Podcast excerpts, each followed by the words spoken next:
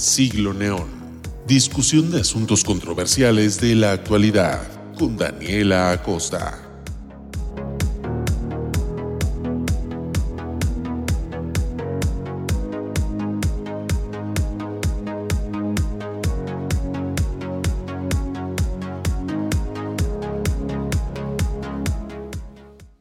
Tardes, espero estén teniendo una bonita semana. El día de hoy, jueves 18 de junio, estamos en una transmisión más de su programa Siglo Neón.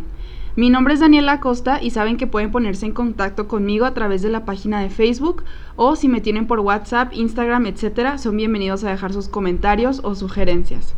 El día de hoy tengo una invitada muy especial aquí a través de Zoom. Me acompaña mi amiga, compañera de viajes y de aventuras, Luisa Cobian. Luisa, ¿cómo estás? Hola Dani, pues la verdad súper contenta y emocionada porque pues este segmento la verdad es demasiado apasionante y demasiado como, pues no es tan hablado como la historia en general, entonces pues como que es momento de, de ponerlo allá afuera, ¿no? Claro, sí, de verdad, este, cabe recalcar que Luisa y yo somos súper parecidas, o sea, a veces da miedo. Eh, yo creo que por eso mismo es que las dos estamos haciendo este programa el día de hoy, en la cápsula histórica. Las dos estudiamos derecho, las dos amamos la historia de México como no tienen idea y pues todo ha sido porque hemos tenido experiencias juntas que nos ha hecho eh, este gusto tan grande hacia México, hacia su cultura, su, su todo. Entonces está padrísimo que me acompañe hoy Luisa para que platiquemos un poquito acerca de estas mujeres insurgentes y revolucionarias que como dice Luisa, ha sido algo que no ha sido tan mencionado en los libros de historia y de verdad no puede ser posible porque estas personas merecen tanto mérito como los hombres que están ahí escritos en, lo, en el libro de historia, como Pancho Villa, como Emiliano Zapata, como Miguel Hidalgo, de verdad son mujeres que participaron muy activamente en estas épocas insurgentes y el día de hoy por eso les vamos a compartir un poquito más de ellas. En fin, me gustaría que empezáramos antes que nada, claro, con las primeras mujeres, que por cuestión de secuencia en el tiempo serán las insurgentes de la época de la independencia. Eh, aquí les va una situación. Íbamos a hacer sobre mujeres revolucionarias, pero hubo una confusión y solamente, entonces Luisa lo que hizo fue buscar de las mujeres insurgentes y yo estaba buscando por mi lado otra cosa completamente diferente, pero al final de cuentas se me hizo muy buena idea que las dos habláramos de dos épocas diferentes porque está muy padre igual y va a haber como una distinción de épocas, pero al mismo tiempo pues son mujeres muy excepcionales e increíbles para conocer. Entonces, eh, si gustas Luisa, empezamos a contar acerca de tus personajes primero. Pues mira, eh, mis cuatro personajes lo intenté resumir lo más posible porque la verdad son muchísimas las mujeres que aportaron demasiado. Sí, de hecho sí. José Ortiz de Domínguez, la corregidora, Mariana, Mariana Rodríguez del Toro, Gertrudis Bocanegra, Bocanegra y Leona Vicario.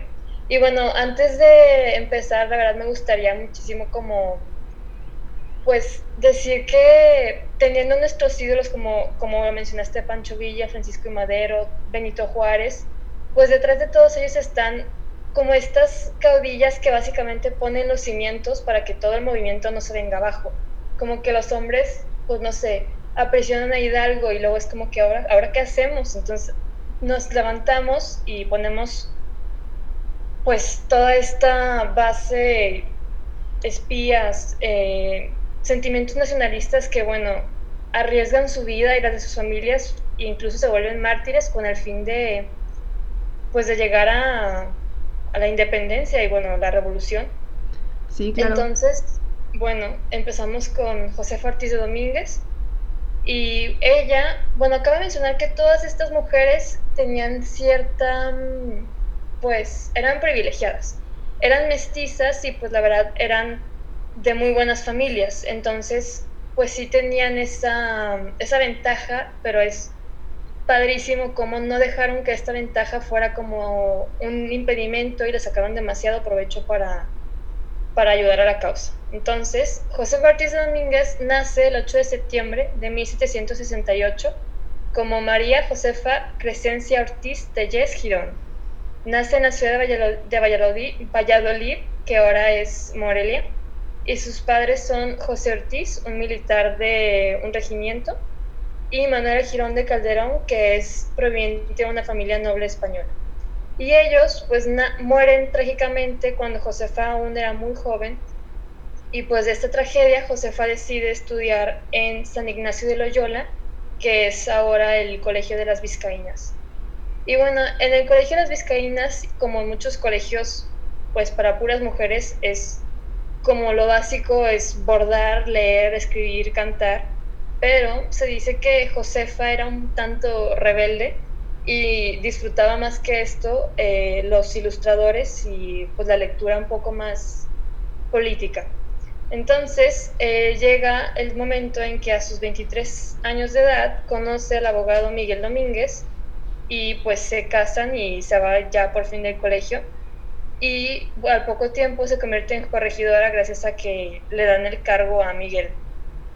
Entonces se mudan a Querétaro y Josefa tiene una mujer demasiado inteligente y impetuosa, o sea, por decir un poco impulsiva, eh, es como llamada y apasionada hacia la causa independista.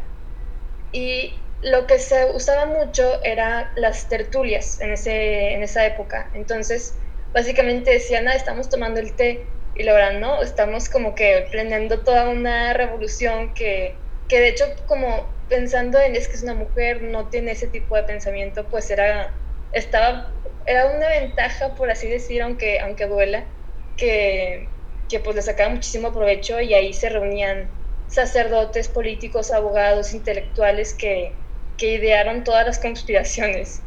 Entonces, en una de estas tertulias, pues se llegan a, a, conspirar la conspiración de San Miguel, de Celaya, de Guanajuato, de San Felipe, de San Luis Potosí, la Ciudad de México. Y pues el encargado, o, bueno, el, la cabeza de todas estas conspiraciones, pues es nada más y, nada menos que Miguel Hidalgo.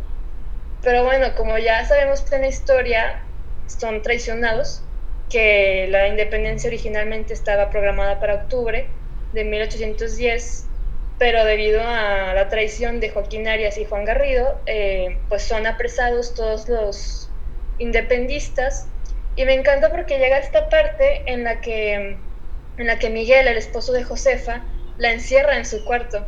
Entonces está este episodio que la verdad no estoy segura si sea realidad o pura ficción, que Josefa está así horas con un zapato pegándole al suelo para que alguien le escuche y pueda avisar que ya los cacharon. Ah, sí, eso sale en una película también, ¿no? Una película animada.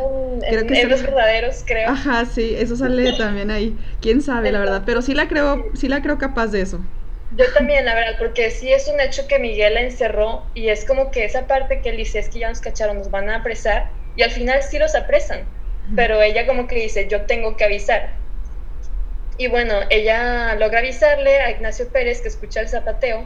Y me encanta porque Ignacio pues cabalga toda la mañana del 15 de septiembre hasta San Miguel, de Querétaro a San Miguel y luego de ahí Allende se va hasta con Juan Aldama hasta Dolores y ahí la avisan a Hidalgo y pues es ya la madrugada del 16 el grito, ¿no? Pero bueno, este, el mismo 15 de septiembre Josefa y Miguel pues son arrestados y don Miguel son separados. Don Miguel es enviado al convento de la Cruz y Josefa al convento de Santa Clara en Querétaro. Entonces, eh, pues como es de esperarse, los dos son interrogados y en 1814 ella es enviada a este convento de Santa Teresa en Ciudad de México y Miguel es liberado pero es destituido. Entonces, pues Josefa queda aún así como apresada en el convento hasta 1817 con estos cargos de traición y es otra vez trasladada a otro convento que es el de Santa Catalina de Sena. Y eh, pues no es liberada hasta el 1817 y eh, pero me encanta porque aún así ella sigue enviando correos y dineros para la causa, entonces pues no se rinde. Y me encanta también porque en 1822, cuando llega ya después de la independencia, Agustín de Iturbide, que se proclama primer emperador, le propone a Josefa ser parte de, la corte de su esposa y pues ella claro que se niega, diciendo que pues es totalmente una ofensa para la independencia y, pues ni al caso, ¿no? Entonces eh, ya declara su postura y también al consumarse no recibe como más bien niega toda la recompensa que le ofrecen como que a cambio de todo el sufrimiento que te causamos, pues lo, lo, lo niega y lo dona a la causa. Y bueno, ella fallece el 2 de marzo de 1829, se dice que en completa pobreza, porque pues ya dejó todo, y sus restos fueron sepultados en el convento de Santa Catalina. Y pues la verdad es, ella es yo creo que es la mujer que ha sido más reconocida, entonces, pues, por lo menos sí tiene esa, pues, ese conocimiento. Sí, de hecho es lo que te iba a decir, que la, o sea, la primera de la que estamos hablando ahorita, pues José Ortiz, sí es la más reconocida, yo creo que de las, del resto de las mujeres de las que vamos a hablar hoy. Este, aunque tú ahorita vas a mencionar a otra, que no todos lo saben, pero sale en la portada de los libros de cívica y ética la típica mujer que está enfrente de la bandera, que tiene como los ojos rasgados un poquito, es la que sigue, la que vas a hablar ahorita, ¿no? Mariana Rodríguez del Toro. Sí, que tiene la, la constitución en la mano y sale una paloma. El, libro sí que nadie, casi nadie consideraba, es ella. ya sé, yo tampoco sabía ya, hasta apenas ayer me dijiste que era ella. la busqué y me se le dije, no manches, o sea, yo la conozco. Pero Sigue ella, Mariana Rodríguez del Toro, y ella pues igual hispana que nace en 1775 en Ciudad de México. Y de ella sí batalló un poco más porque por lo mismo que no son tan reconocidas, no se sabe con exactitud exactamente qué, valga la redundancia, qué, qué día, qué mes de su nacimiento, pero sabemos 1775. Y bueno, pues ella la verdad me encanta su escena como que es lo más, pues, lo más importante podría decirse. Que hace cuenta, están todos cenando, ¿no? El 8 de abril de 1811 y suenan las campanas, así como algo se celebra. Y dicen es que ya arrestaron y ya ejecutaron a Miguel Hidalgo, a 200 personas en Aquetita de Baján, que es Coahuila, eh, por, a, a causa de la tradición de Ignacio Elizondo entonces, pues están todos así como que muy apagados en la escena, están de qué vamos a hacer, qué va a pasar con el movimiento hasta que ya llegó la independencia. Y esta Mariana, bueno, se dice que pues se levanta indignada y dice, es que cómo puede ser, todavía hay hombres independientes o independistas que creen en la causa, cómo puede ser que nos dejemos caer, hay que, hay que seguir adelante, ¿no? Entonces, este, los impulsa ella a seguir la lucha e incluso pues ella idea este plan de capturar al virrey de ese entonces, Francisco Javier Venegas, y como mandarle a la Suprema Junta, que era como todo este congreso no tan... Bueno, no te digas, es más bien el, la Suprema Junta es de los españoles, entonces ella decide como, como decirles, tenemos apresado a su virrey y queremos a cambio de, él eh, la negociación para liberar a los independistas sino pues el virrey lo mata. Entonces, este, aquí entra un historiador que dice que, este, que me gustó mucho, por eso lo quiero mencionar, que es Luis González Obregón, que, que reconoce que la verdad para una mujer es súper difícil y sobre todo en esa época ser como considerada casi que inteligente. Inclusive por ahí es que estoy leyendo una, una novela de Leona Vicario que un padre publica como que casi creo que los mandamientos del comportamiento de la mujer, de que asiente con la cabeza, escucha a tu esposo, ámalo, cocina y cosas de ese estilo. Entonces, pues de por sí ya era súper difícil y, y sobre todo que también si una mujer, pues con esta cierta categoría ella era complicado, o sea, imagínate como que acá las indígenas, esa era terrible. Entonces, este, pues era totalmente un signo de rebeldía, pero a la vez demasiado, pues, inteligente y de orgullo que, que pues fueras considerada y además que aportaras algo tan, tan importante para todo el curso de la historia. Y pues bueno, esta conspiración del virrey, de capturar al virrey, se le conoce como la conspiración de 1810 y pues con la ayuda de los capitanes Francisco Omaña y Tomás Castillo, estuvieron también incluso convenciendo a, oficiales del ejército realista para que participaran en esta conspiración, o sea, como cambiando a los españoles de, lado. Y bueno, este, también como que siguieron así muy al paso al virrey, a sus costumbres y ya tenían todo ideado para capturarlo. Y este, uno, un traidor terrible, José María Gallardo, básicamente dice que, que, es una carga demasiado pesada, que si mueren se van a ir al infierno, ya es muy católica la época, y lo confiesa a un padre, y el padre pues alerta a las autoridades, y ya apresado, José María Gallardo pues delata a todos sus compañeros, y, son apresados, entre ellos Mariana y su esposo, don Manuel Azarín, este, y bueno, ella realmente nunca confesó nada de estas mujeres ninguna jamás dijo nada. Como que fueron nada más, pues, víctimas de, pues no quiero decir debilidad, porque pues no, es, pues, es tortura, pero igual como que ellas jamás se dejaron quebrar. Y bueno, este, eh, eh, Mariana enferma, cae enferma en la cárcel y inclusive ahí mismo no se da por vencida, se dice que, que, ella andaba ahí rondando y decía que, oye, únete a la causa, aunque fueran mismos prisioneros, como que los sentimientos de, de una república, pues no, no solo son afuera, sino también dentro de la cárcel. Eso era lo que sentía mucho ella y pues claro que estoy de acuerdo con ella. Y bueno, el 20 de diciembre ya son, ¿cómo se dice? Eh, libres, dejan de pasar a, estar encarcelados, pero a causa de estos achaques que sufre ella en la cárcel, las enfermedades, muere en 1821, lo cual es tristísimo porque es el mismo, el mismo año de la consumación de la independencia. Entonces, pues es, no sé, me parte el alma, pero, pero pues es, está, está increíble que, que al final pues logró su objetivo, aunque no pudiera verlo. Ajá, claro, y eso pues lo que decías tú, ¿no? Muchos de, lo, de la historia son mártires, aquí también podemos ver lo mismo, o sea, ellos se mueren y no logran ver lo que ocurre después de su muerte, que pues tiene mucho efecto en lo que ocurre en la historia de México, pero por esto mismo pues son esas personas, o sea, son estos mártires que, que funcionaron dentro de, de, la época para que llevara, o sea, para que se llevara a cabo la ideología, ¿no? Y luego también algo que dijiste que se me hizo muy interesante, eso de que ella pues era muy discreta en cuanto a, o sea, ella no reveló nada, ella se lo mantenía a sí misma, lo que estaba ocurriendo sin delatar. Pues creo que de hecho también encontré mucho de lo mismo en mis personajes de la revolución.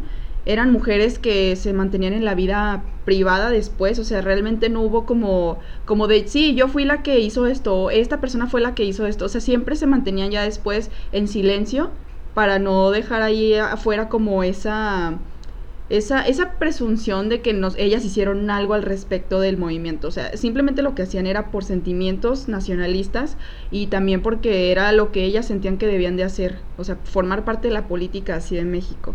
Igual, si quieres continuar a la siguiente, ya casi acabamos con las de la época insurgente y ahorita continuamos con las mías, que ya me meto porque también me, o sea, se me, se me hace que está muy padre encontrar similitudes en, entre las dos épocas, o sea, son mujeres de dos épocas diferentes, pero realmente tienen mucho que ver con sus comportamientos, con cómo era la política en México.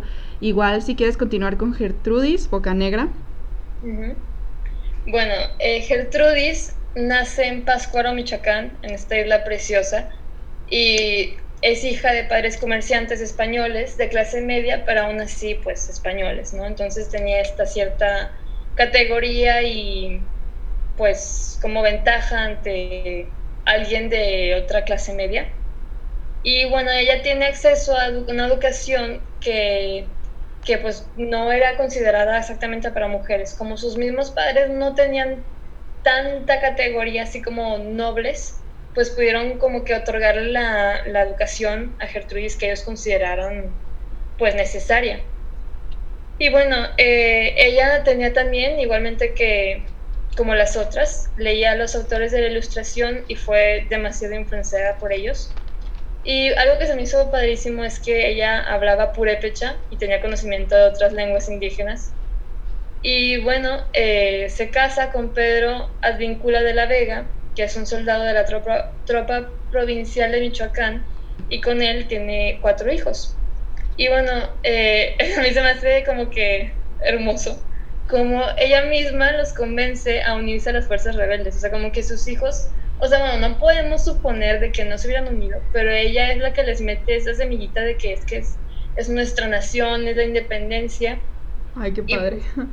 Sí, sí, sí, entonces ellos pues ya gracias a eso se unen al movimiento y pues tristemente su esposo y su hijo mueren en la batalla del puente de Calderón en 1811, pero pues mueren peleando Hidalgo, junto, o sea, junto a Hidalgo. Entonces pues aunque duele es como pues un orgullo realmente. Y bueno, después de ahí ella decide como convertirse en este tipo de, de espía y mensajera entre los insurgentes de la región de Pátzcuaro y Tacam, Tacambaro y básicamente gracias a ella se crea toda esta red de comunicación entre las principales sedes de la rebelión independista. O sea, hace Páscuaro, Ciudad de México. Y bueno, con esto ella también logra organizar a las fuerzas insurgentes, insurgentes y facilitar la entrada a la ciudad de Páscuaro. Igualmente, como, de hecho, me, también me encanta, sé que estoy repitiendo mucho, pero es que me, me apasiona demasiado. adelante, adelante. Eran tanto, tanto mujeres como, como personas, no sé, por ejemplo, ves que, que Gertrudis, aunque tenía sus cuatro hijos, estaba, estaba ahí. Aunque fuera una espía, estaba curando a los enfermos, estaba dando comida, estaba donando dinero, vendiendo sus joyas para apoyar a toda la causa, pero como que con esta pues sensatez y a la vez dulzura de mujer que, que dices de que, wow. Sí, mujeres increíbles, de verdad.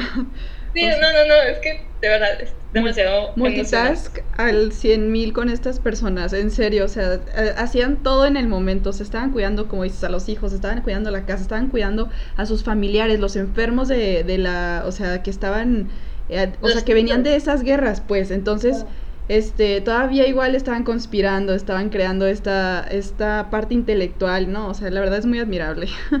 Demasiado. Y aparte, o sea, encima de todo eso, ella ponía su casa para las reuniones de los partidos del movimiento con estas este, tertulias, pues ella se estaba arriesgando completamente.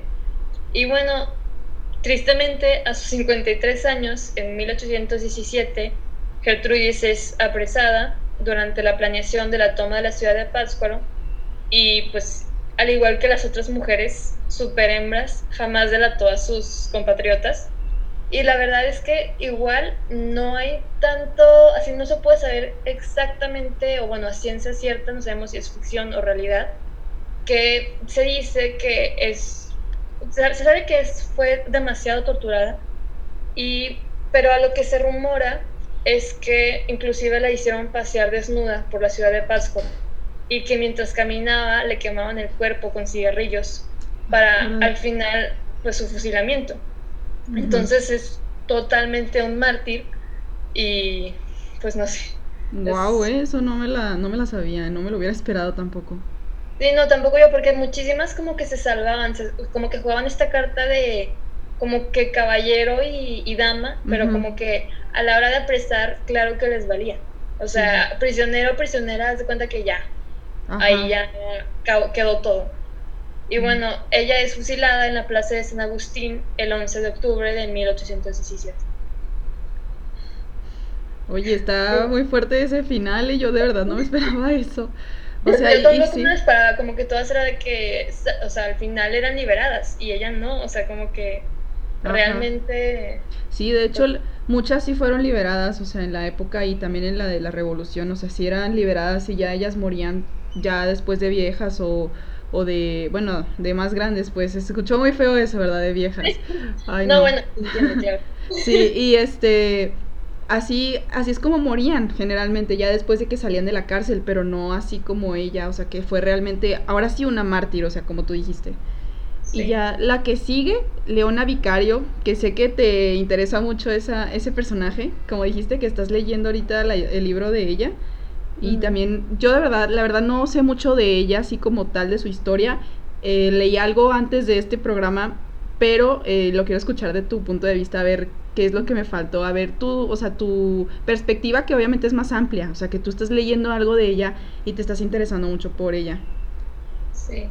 Pues bueno, la verdad, como que intenté resumir lo más posible porque el testamiento es un poco corto para combinar las dos épocas, pero la verdad se queda demasiado corta la información que hay en internet. O sea, como que yo buscaba de León así como para darle un, un desenlace y, o sea, no es mencionado en los puntos más interesantes o, o como característicos de este personaje. Pero bueno, ahí te va lo que, lo que sé. Y bueno, ella nace el 10 de abril de 1800, 1789 en Ciudad de México. Y ella es hija de un comerciante español, Gaspar Martín Vicario, quien pues básicamente no tenía una gran fortuna en España, pero al mudarse acá y siendo español, pues prospera rapidísimo, ¿no? Y Camila Fernández de San Salvador, que se me hace padrísima su historia porque ella es totalmente, bueno, yo diría que más bien mestiza, pero en la familia de Leona le dicen mucho de que es que somos descendientes del Tlatuani, o sea, un rey, eh, Texcoco, o sea, como que tenía esa, decían, en ti está la unión de las dos culturas. Y bueno, este, eh, la fortuna del padre básicamente, pues, saca adelante la familia de la mamá y gracias a eso su tío, don Agustín Pomposo Fernández de San Salvador, puede estudiar en la Universidad Pontificia de México para ser abogado. Pero bueno, este, Leona queda huérfana a los 18 años y pues tristemente queda, bueno, además que era hija única, se queda junto con su tío y todos sus primos, que la verdad era una familia muy amplia, como en México pues realmente nunca está solo y heredó una fortuna, pero el deseo de su madre siempre fue como que se casara con un un noble pues ya, o sea, totalmente español, que inclusive ni siquiera estaba ahí, era como que ya estaba en papel que estaba prometida, sus 18 años, pero eran amigos, pero hasta ahí.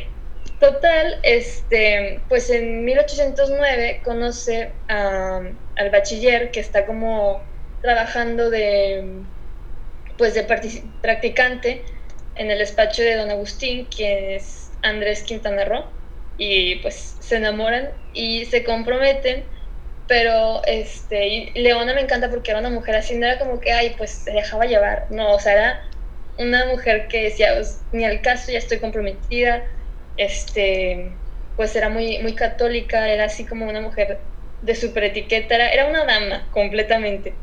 Y también era demasiado cercana a su primo Manuel, hijo de don Agustín, y está padrísimo porque los dos se llevan muy bien y comparten esta ideología independista e incluso están puestísimos para dar su vida por la causa, ¿no? Entonces, este, pues Leona siempre se rodeaba de gente muy, muy interesante, muy culta, que comparten todos estos mismos sentimientos. Y en estas mismas tertulias, pues, al igual que las otras mujeres, siempre, pues, planeaban las conspiraciones, ¿no? Y al estallar la independencia, Leona pues se, también misma anfitriona de estas tertulias, se reúne con, no sé si has escuchado, don Carlos María Bustamante. No, no lo he escuchado. Pues él, la verdad, no, no, tengo tanto así de él, pero como que él figuró demasiado en su vida. Y el padre Sartorio, que los casó a, a Leona y Andrés en 1813 después de toda una odisea Ah, sí, sí, vi que se casaron justo, haz de cuenta, casi casi en el campo militar, ¿no? O sea... Sí, de que en una iglesia así de que a la vuelta de la esquina y al campo insurgente, así, tal cual. Y las balas así en el cielo, haz de cuenta. Totalmente. Y bueno, luego está Antonio Vázquez Aldana y Mariana, entre ellos estaba Mariana Rodríguez del Toro Inclusive, pues como que Mariana es una, me encanta porque en el libro te ponen de que la guapísima, así de que súper mujer, Mariana Rodríguez del Toro, o sea, como que ya tenía esta categoría de que demasiado inteligente, una dama, súper, pues, de la, de la, ilustración y así. Entonces, pues están todos estos juntos, lo cual te dice que, que como que entre ellos mismos se alimentaban su inteligencia, por decir. Y bueno, este, al al estallar la independencia se reúnen, planean esta como más conspiración y Leona decide poner su casa como base de correos y pues de paquetería, ¿no? Mandar armas, este, guardarlas, incluso mandar cartas y me encanta porque hasta cierto punto este Morelos pues claro que se da cuenta y aparte dices, es una, es una chava, o sea, 18 años, o sea, 20, como que, wow, no sé, y se, o sea, se juntaba con con esta Mariana que pues en su época yo creo tendría unos 35 o por ahí, o sea, como que era una súper, súper chava, súper joven, pero ahí. Y bueno, este, al bueno, antes de, pues de, de que son apresados, de que son, son traicionados y son fusilados, este, se, se planea por el general López Rayón, si no sé si te suena también, que se reúnen en Tlalpujagua, no sé si lo pronuncié bien, creo que sí, Tlalpujagua, y ahí como que es la base, así como Morelos acá y, en el norte y en el sur, pues ahí que está, lo busqué y es, es lo que es ahora Guerrero.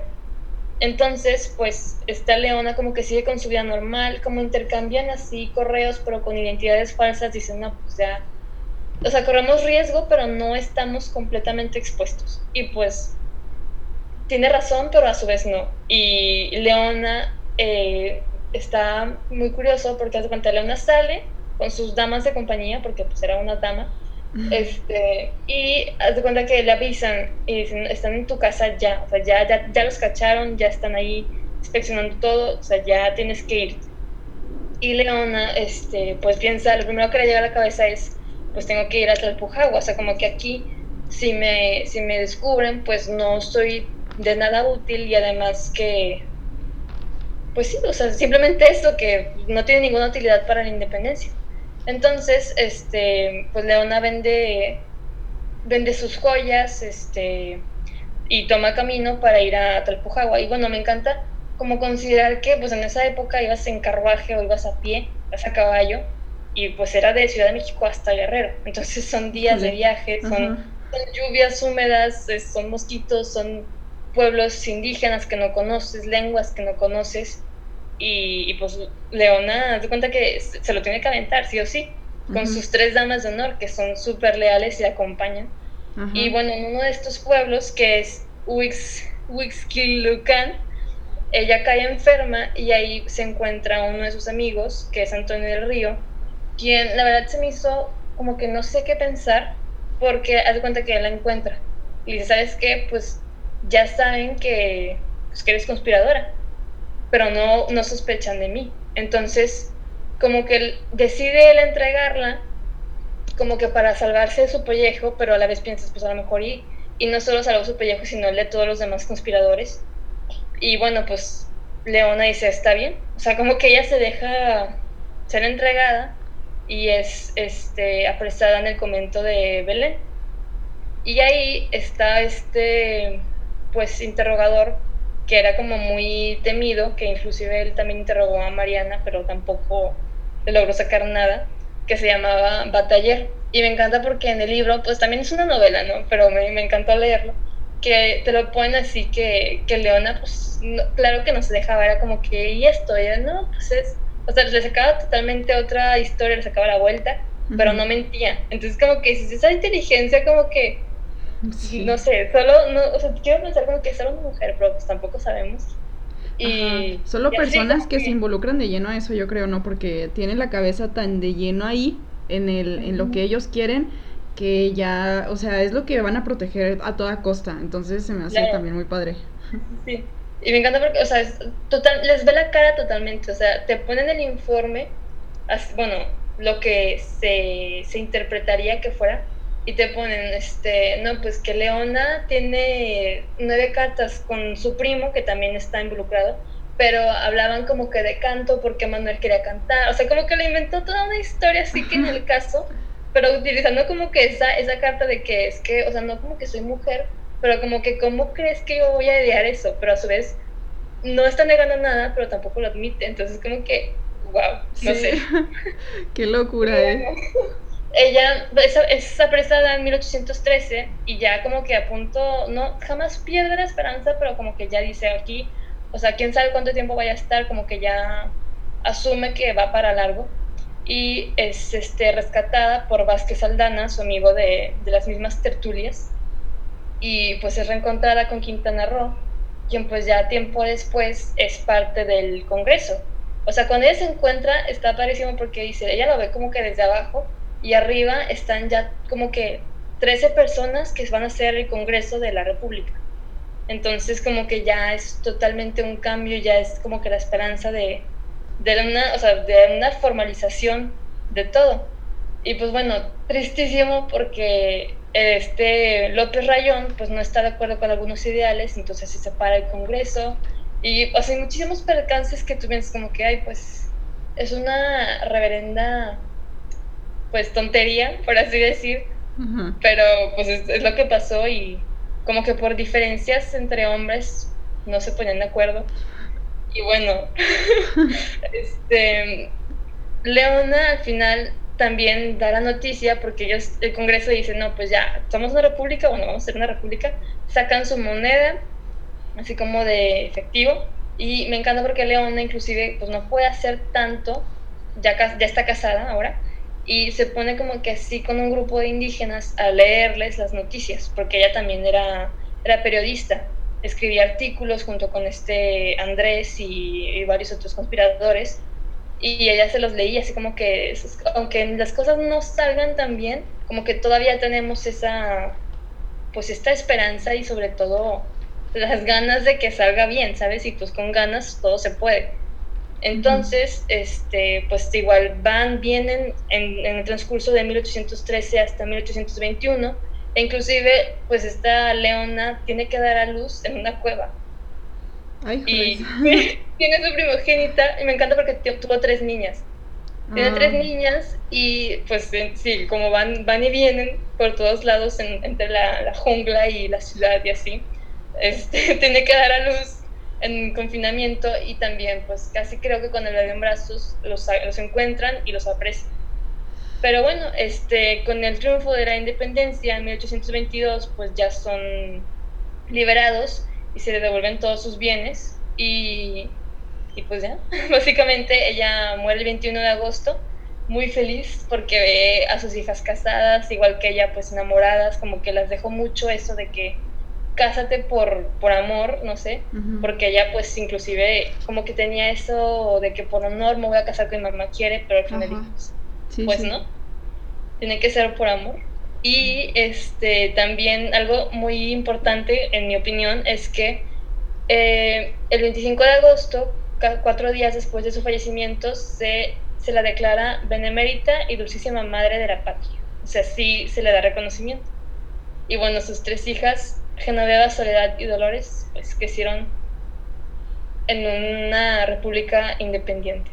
Así es. Oye, qué padre. ¿eh? Lo de Leona Vicario está muy interesante, la verdad. Este, les, de, cuando puse la publicación de Facebook en la página, pues también puse la frase de, de Leona Vicario, que es buenísima. O sea, dice algo así como de cómo las intenciones de las mujeres en movimientos así no solamente se guían por el amor, de hecho somos personas que pueden llevarlo a cabo de una manera muy efectiva, o sea, la ideología, el movimiento, y me gustó muchísimo eso y de hecho era parte de como de tenía así el marco del gobierno de México, o sea, sí está muy reconocida por las páginas oficiales y por o sea, por los oficiales en general. Entonces se me hace muy padre eso. Las que prosiguen ahora son las revolucionarias, que bueno, mira, esto yo, yo pienso que son un poquito más diferentes en cuanto a que como México ya era un país harto y cansado a este punto, o sea, después de tanta sangre, después de tanta guerra y confusión, en un lugar tan, tan, ¿cómo se dirá? Pues tan volátil, o sea, estaba en una posición muy volátil en ese entonces México, en la revolución, después de la guerra de reforma, después de, la independencia, todo lo que ocurrió en el siglo XIX. El primer imperio, o sea, fue Sí, o sea, una locura de verdad. Entonces, siento yo que las mujeres también aquí en este ámbito tomaron las armas sí porque sí, o sea, no hubo opción para ellas en ese momento, o sea, ellas lo sentían así, yo creo.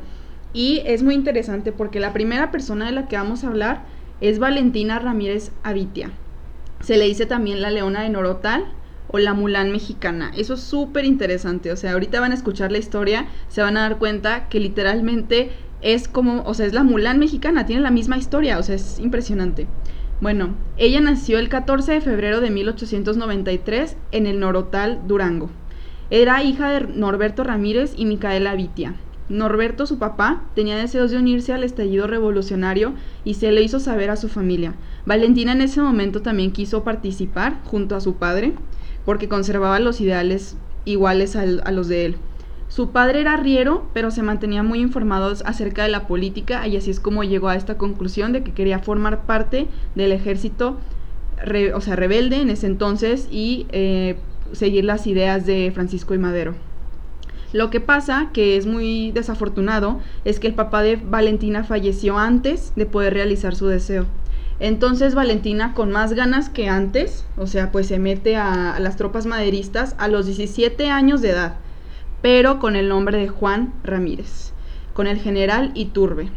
O sea, para que vean, esta es la parte que ustedes, o sea, que, que muchas mujeres en esta época repitieron, se tuvieron que vestir de hombres, se tuvieron que personalizar de manera diferente para que fueran aceptadas en las tropas, porque no había de otra, o sea, las mujeres no podían ser enlistadas en, esta, en, esto, en estos ejércitos.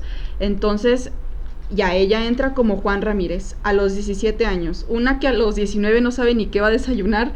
Y, aquí Valentina ya estaba enlistándose a, a, la, pues, la guerra. O sea, literalmente era subirte al caballo, tomar las armas, aprender a disparar, aprender a defenderte y unirte con estos, con estos personajes que también estaban peleando por el México revolucionario.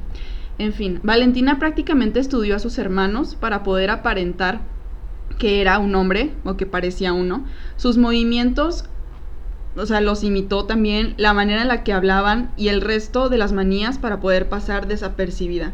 Como ya les dije, muchas mujeres imitaron estas prácticas también. Está Petra Herrera, que ahorita les voy a mencionar acerca de ella, que hizo exactamente lo mismo, se tuvo que vestir de hombre, tuvo que aprender cómo se movían los hombres, cómo hacían también los ademanes. O sea, es que aunque no, aunque no pensemos, pues obviamente sí eh, un hombre en la guerra y aparte en estas épocas era muchísimo más fácil de identificar la diferencia entre mujeres y hombres, o sea, era muy monumental por el hecho de que las mujeres pertenecían a cierto ámbito y los hombres pertenecían al otro ámbito. Entonces, en total, en 1911, Valentina ya estaba formalmente involucrada en el movimiento maderista. Ocultó sus trenzas bajo el sombrero y partió con su caballo a la batalla.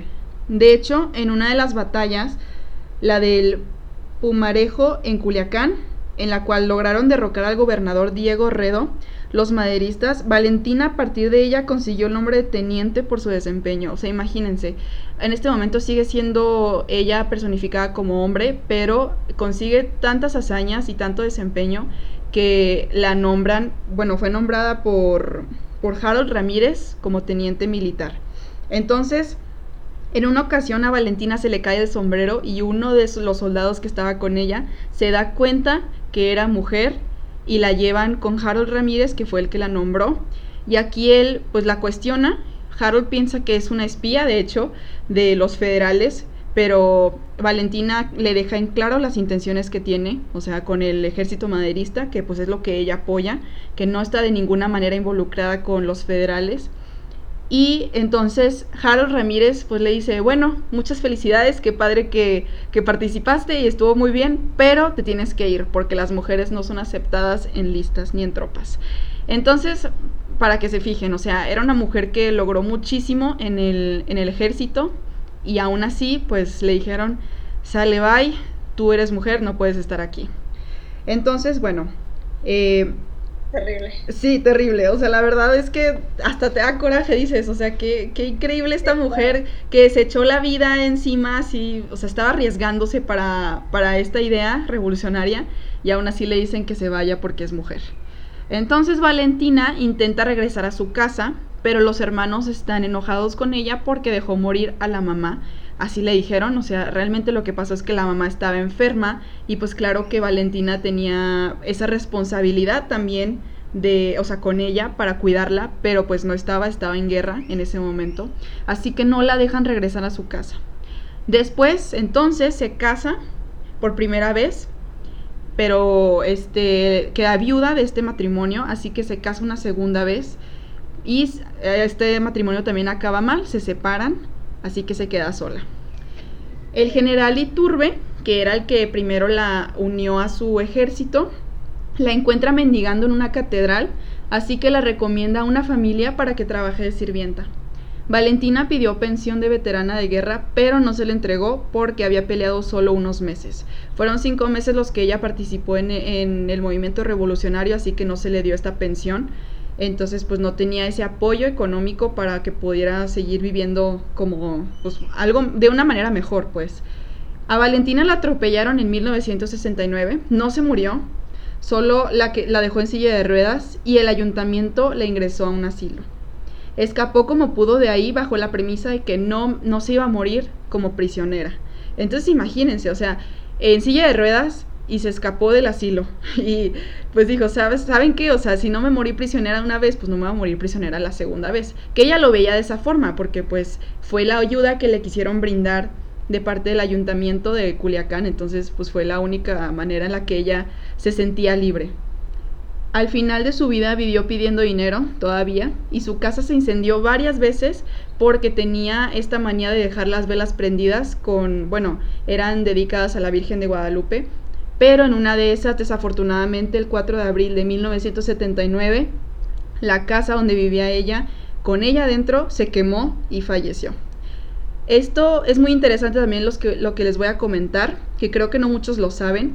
La salsa valentina, la que usamos para las papas, esta, es, es honor de, esta, de este personaje, Valentina Ramírez.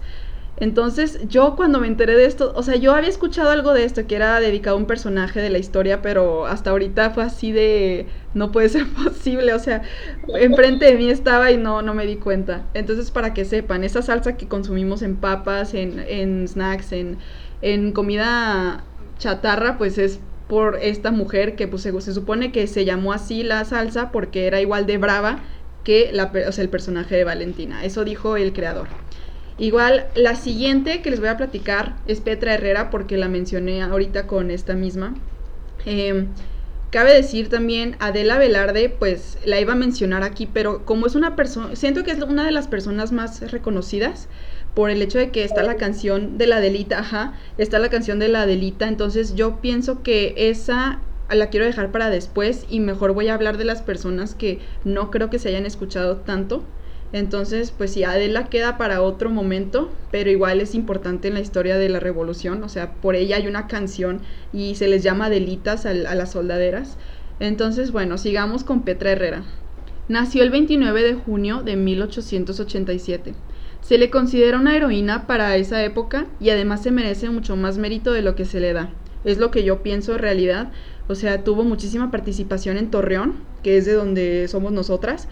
Y de verdad, o sea, debería de tener muchísimo más, ¿cómo se dirá? Renombre su, su, su participación. De verdad es increíble. Déjenme les comento de qué se trata. En Torreón hay una estatua de una soldadera y yo también podría pensar que es dedicada a ella, pero en realidad no, simplemente es una soldadera. Y de hecho la leyenda que tiene esa estatua me gusta mucho y por eso se las voy a decir también a, la mujer mexicana Adelita de la Revolución, que en las horas iluminadas de la lucha fue inspiración y fuerza en la tarea de crear un México de justicia social. Está increíble esa frase, a mí se me hace algo muy corto y preciso de lo que era la participación de las mujeres Adelitas soldaderas en esta época. Pero igual yo pensaba que era Petra Herrera, pero al parecer no es, porque como les digo, tuvo mucha participación en Torreón, pero no como tal para ponerle el nombre de Petra Herrera a la estatua, que está bien, digo, está representando esta estatua a las Adelitas de la época y en fin, eso es lo que importa. En 1913, Petra hizo exactamente lo mismo que Valentina y se vistió de hombre para ingresar a las tropas de Francisco Villa. Cabe recalcar que Francisco Villa no era muy amigable con esto de que las mujeres entraran a la guerra o sea, ellas las tropas. Emiliano Zapata era el que era más, más comprensivo con ello, de hecho, o sea, Emiliano Zapata sí llegó a aceptar a las mujeres a que entraran a su, a su ejército, pero Valentina, pues, perdón, esta Petra Herrera decidió entrar a la División del Norte, aquí con Francisco Villa, pero entró como Pedro Herrera y adoptó todo tipo de ademanes que observaba para pasar desapercibida y hasta pretendía rasurarse en las mañanas, o sea, hacía como si se estuviera rasurando y que apenas le estaba saliendo la barba, porque pues muchos se cuestionaban por qué no tenía nada. Entonces, o sea, sí hizo todo este tipo de actos pequeños que hicieron que los demás, o sea, que se la creyeran realmente que era una era un hombre el que estaba con ellos. Entonces, cuando obtuvo el cariño y la confianza de sus compañeros, reveló su verdadera identidad sí se le respetaba ya para este punto, entonces no fue tan tan terrible la reacción, pero sí fue, obviamente fue sorpresivo que fuera una mujer y que no fuera Pedro Herrera el que tanto respetaban. Villa claramente la saca de su tropa, siendo pues el hombre misógino que conocemos, con su afán de nunca darle el mérito a las mujeres que acompañaban a los soldados. Quiero comentarles que en otro libro, en, que se llama La División del Norte, de, es un autor que tiene apellido americano, se me hace que es Brondo Witt, se me hace que sí, que leí ese libro que es de la Brigada Sanitaria y él menciona, o sea, este autor menciona cómo las mujeres no subían al tren con los villistas porque pues Pancho Villa no los dejaba, o sea, ellas eran aparte, ellas eran para otras funciones, que sí trabajaban de otras funciones muchas mujeres, o sea, en la revolución era mucho de hacer la comida, eh, lavar la, ropa, hacer este tipo de, de, actos que pues ayudaban a los hombres en la, en la guerra, pero no, a él no le gustaba que fueran involucradas ya en lo que era en sí la batalla. Lo que sí es que, bueno, dice este autor, que las mujeres afuera del tren, las que querían acompañar a los soldados, que iban pues con afán de pelear también, pues iban caminando al lado del tren y así durante horas, o sea, hasta llegar a donde iban a llegar. O sea, ellas no estaban arriba del tren, pero ellas iban también caminando, algunas con hijos, o sea, ahí con ellas. Entonces dices tú, oye, qué admirable eso, o sea, caminando así horas y horas hasta llegar al destino solamente porque quieres llegar, o sea, que ver a tu esposo o que cuidar a los enfermos o que quieres también pelear, se me hace muy impresionante esa, esa parte. Entonces Petra se separa de las fuerzas de Villa porque pues es obligada realmente e integra un grupo de 400 soldaderas y participó con ellas activamente en la, en la toma de Torreón de 1914. Su participación debe merecer el mérito de casi toda la batalla, pienso yo, pero de igual forma Villa nunca la convirtió en general ni en un rango más alto. Petra, al no subir de puesto y cuando su grupo se disolvió, se dedicó a ser espía. Así como tú mencionabas, algunas de las mujeres de la independencia también se dedicaron a esto del espionaje. Pues creo que era la alternativa para no pelear. O sea, ya después de que no podían pelear, pues se convertían en estas mujeres espías. Pero en fin, no se sabe exactamente cómo murió Petra, pero se dice que murió por heridas al ser atacada por bandidos en 1916. Para que se den cuenta, pues la historia de Petra no es mencionada en muchos lados. O sea, realmente no es como que conozcamos todos, ah, sí, Petra Herrera es esta persona. Se me hace que yo la conocí hasta hace, hace, algunos años y a los de la revolución, a los hombres, pues los hemos conocido toda nuestra vida. O sea, desde primaria, pues los vemos en los libros de historia. Pero bueno, igual quiero seguir rápido con la, con la siguiente y quiero recalcar algo. Eh, queremos hacer una segunda parte, Luisa y yo, eh, próximamente, porque sí son muchísimas mujeres, o sea, de verdad nos encontramos una cantidad que no tienen idea, entonces, y son muy importantes todas, o sea, tú, yo le dije a Luisa, bueno, quiero seleccionar como las más importantes, pero en realidad no es que haya un orden de importancia, o sea, si hay mujeres que, o sea, había muchas mujeres, pero todas ellas tomaron una, un rol muy fundamental en estos movimientos, entonces ya después será un poquito más acerca de las mujeres revolucionarias de ideologías, en mi caso, eh, Luisa va a buscar o, también más mujeres de las que ellas, la que ella, de las que ella quería hablar, perdón. Pero yo en realidad ahorita me enfoqué más en las que estaban en el campo de batalla y después me gustaría mencionar las que pues las que tenían ideologías y las conspiraciones y todo este, este tipo de, de, de situación. Hay una mujer que se llama Carmen Cerdán, que de hecho ella y Hermelina Galindo Acosta, que le iba a mencionar también, pero ahorita nos quedamos un poco cortos de tiempo, van a salir en el billete de mil pesos con Francisco y Madero próximamente. Entonces se me hizo muy interesante que este, estamos tocando este tema y ya a partir de julio, creo, es lo que me mencionaron, van a salir estos billetes y van a salir estos tres personajes que pues admiro muchísimo, la verdad. Entonces, déjenme les digo un poco de Carmen Cerdán entonces. Yo digo que es una, una persona que que yo creo que se merece muchísimo mérito en lo que es la revolución. De hecho, fue la primera persona que lanzó este, como este grito de la revolución en sí, porque estaba programado a que empezara la revolución el día 20 de noviembre, como todos ya sabemos, de 1910, pero en realidad empezó antes, empezó el 18 de noviembre por causas de, de esta familia, la familia Cerdán, que es la familia de Carmen, en Puebla. Entonces se le dice que es heroína de la Revolución Mexicana Destaca por su fortaleza y porque estaba en contra de la dictadura de Porfirio Díaz. Junto con su hermano Aquiles, que lideraba el alzamiento en Puebla, participó en el primer enfrentamiento armado de la revolución. Es hija de Manuel Cerdán y Carmen Alatriste. Su madre contaba entre sus ancestros con un ilustre general, el liberal Miguel Cástulo Alatriste, bisabuelo de, la, Carmen Cerdán.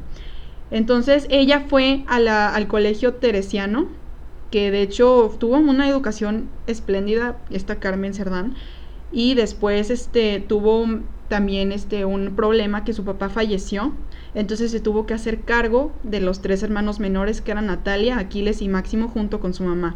Aquí era una familia de muchas mujeres, como se darán cuenta, entonces ella tuvo que aprender también en una vida de hombres, o sea que en ese momento era todo sobre los, los conflictos armados de los hombres, pues aprendió a cómo participar activamente en ellos.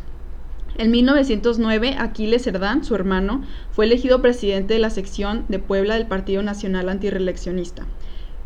Eh, se, me hace, muy interesante, vi un documental de Carmen y de Aquiles cómo se relacionaban tanto y les gustaba mucho la historia y se compartían mucho acerca de datos históricos, de, de la vida de México en general. Entonces ellos dos estaban apasionados completamente por estos clubes que hablaban en contra de la dictadura de Díaz. Y entonces cuando sale Francisco y Madero también proclamándose en contra de, de Porfirio Díaz, pues aquí es donde empieza ese apoyo desde Puebla por parte de Carmen y de Aquiles.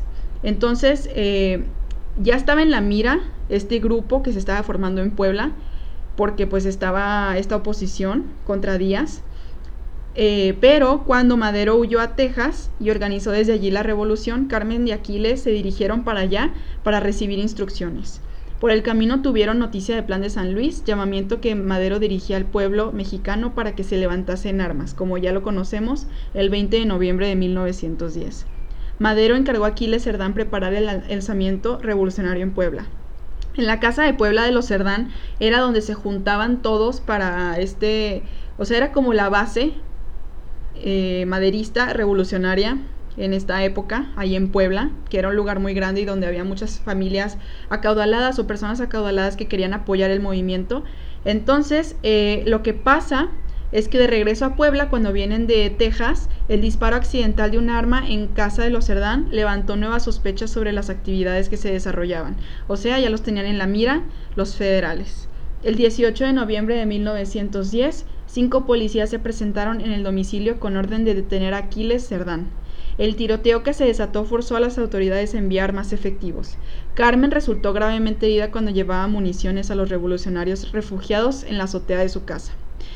Carmen, de hecho, se queda aquí en, en la casa y sale, o sea, yo vi esto en el documental, en el mismo documental, sale al balcón y grita que es hora de que se levanten y que los ayuden los mexicanos y que era una república la que estaban buscando. O sea, Carmen literalmente en un acto de desesperación sale a gritar esto. Eh, me acuerdo mucho que dijeron que tenía un vestido blanco, o sea, era como una escena totalmente dramática, o sea, una mujer en un vestido blanco en el balcón de la hacienda, pues estaba gritando esto para que ya empezara la revolución, dos días antes de cuando estaba programada. Entonces, Carmen se queda ahí con su cuñada, pierde a su hermano Máximo y Aquiles también lo pierde. Entonces quedan las puras mujeres de la familia. Las detienen a estas mujeres, las llevan a la cárcel y después eh, las sacan de ahí. Pero en 1913 cuando ocurre el golpe de, Estado de Victoriano Huerta, como ya sabemos después de la decena trágica, formó parte de la Junta Revolucionaria de Puebla Carmen Cerdán. En 1914 se entrevistó con Venustiano Carranza, primer jefe del ejército constitucionalista, y apoyó su partido trabajando como enfermera de los hospitales militares. Para su valor, por su valor simbólico, se dice que la casa de Cerdán sería luego convertida en el Museo de la Revolución de Puebla, y sí, así fue. Entonces, ahorita ya nos tenemos que despedir, porque ahorita ya va a entrar la despedida de, mi programa. Entonces, Luisa, muchísimas gracias por estar aquí. Va a haber una segunda parte, se los aseguro. ¿Algo último que quieras decir?